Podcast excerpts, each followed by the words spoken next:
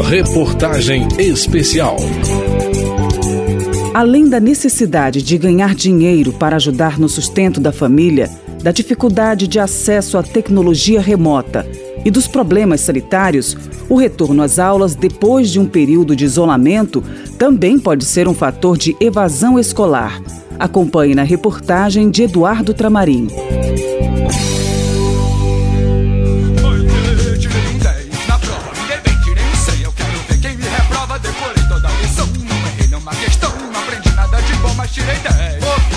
O retorno às escolas é um processo delicado e as redes escolares devem olhar para esse momento com redobrada atenção à reconexão do estudante ao ambiente escolar.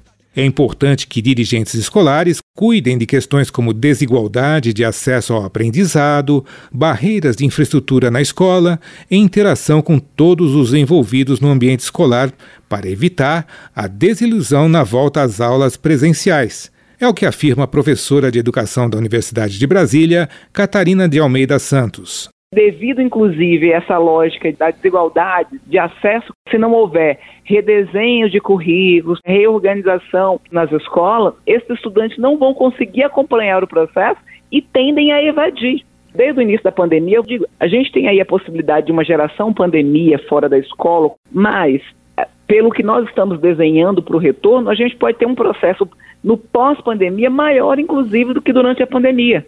A gente precisa pensar uma outra escola, com outras condições. Preocupação semelhante tem Ítalo Dutra, coordenador de educação da Unicef do Brasil. A forma de interação das crianças e adolescentes com os objetos de conhecimento, assim como com seus professores e seus próprios colegas, foi muito prejudicada, o que nos dá o receio de que aqueles que tiveram menos interação se sintam pouco acolhidos com esse retorno gradual e abandonem a escola.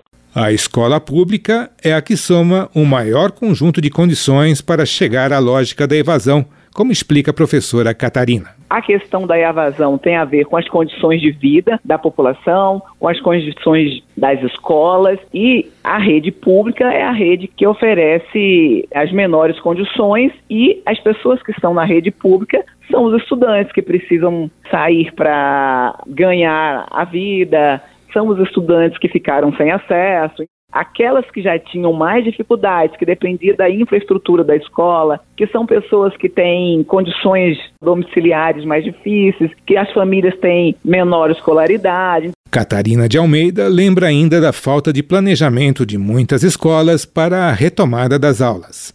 Heleno Araújo, presidente da Confederação Nacional dos Trabalhadores em Educação, diz que a evasão escolar é uma questão recorrente e mal cuidada pelo Estado brasileiro ele diz que a escola, como está estruturada, não é adequada a manter jovens em salas de aula.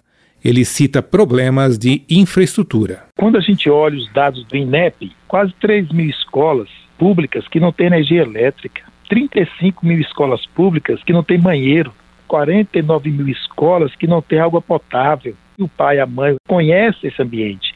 Quando você tem a atividade de retorno presencial, a família diz: então não vai mais, vai gerar dinheiro para a gente ter o que comer. Para Heleno, falta também política educacional democrática para criar um clima do que ele chama de pertencimento do aluno, favorável à permanência do estudante na escola.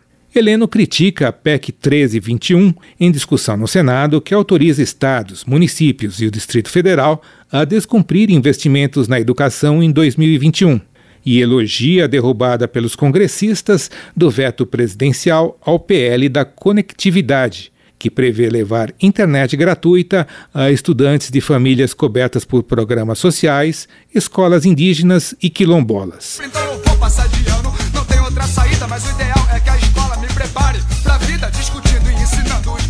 atuais e não me dando as mesmas aulas que eles deram para os meus pais, com matérias das quais eles não lembram mais nada. O deputado general Peternelli, do PSL de São Paulo, faz críticas ao que considera tempo excessivo de paralisação das aulas do país. A média europeia sem aula foi de 60 dias, uma média mundial de 80 e poucos dias. O Brasil ficou 450 dias. E isso contribui demais com a evasão. E ainda hoje, para voltar às aulas, são condicionantes que os outros países não tiveram para funcionar. O deputado defende o polêmico PL 5595 de 2020, atualmente em discussão no Senado, que torna a educação serviço essencial, impedindo a suspensão das aulas presenciais durante calamidades públicas, como é o caso da pandemia. O deputado general Petanelli considera também prejudicial ao aprendizado, incentivo à evasão, a paralisação por motivo de greve de professores. O parlamentar defende o estímulo ao estudante por meio da adoção de material didático apostilado, tema de um projeto de lei próprio. Entusiasta do modelo de educação integral, a deputada Tabata Amaral, do PSB de São Paulo, afirma que o Brasil recuou em investimentos na educação, ao contrário de outros países e que o tema deve ser elevado à discussão prioritária neste momento. Nós estamos vivendo o pior momento dos últimos 20 anos para alunos que têm entre 6 e 17 anos. A gente tem que correr muito contra o tempo, porque a gente vai enfrentar os problemas antigos do Brasil com os problemas do futuro, de uma revolução tecnológica que exige que a gente mude o nosso modelo educacional o desafio da educação é dos maiores que o nosso Brasil enfrenta e nós vamos precisar colocar a educação em pauta de uma vez por todas. A deputada defende um projeto próprio que cria a poupança do ensino médio, um incentivo financeiro na forma de poupança dado a alunos do ensino médio em situação de pobreza e de extrema pobreza, para incentivá-los a permanecer na escola. O recurso só pode ser sacado após o aluno terminar a educação básica. De acordo com a deputada, o custo desse projeto é de menos de 1% do que se perde com a evasão escolar. Quem não para, vai chegar lá. Não desista, resista sim. Não desista, desista não. Não desista do seu futuro. Não desista da educação. Da Rádio Câmara de Brasília, Eduardo Tramarim. Amanhã, a última reportagem desta série aborda os caminhos para trazer de volta à escola quem abandonou os estudos. Reportagem especial.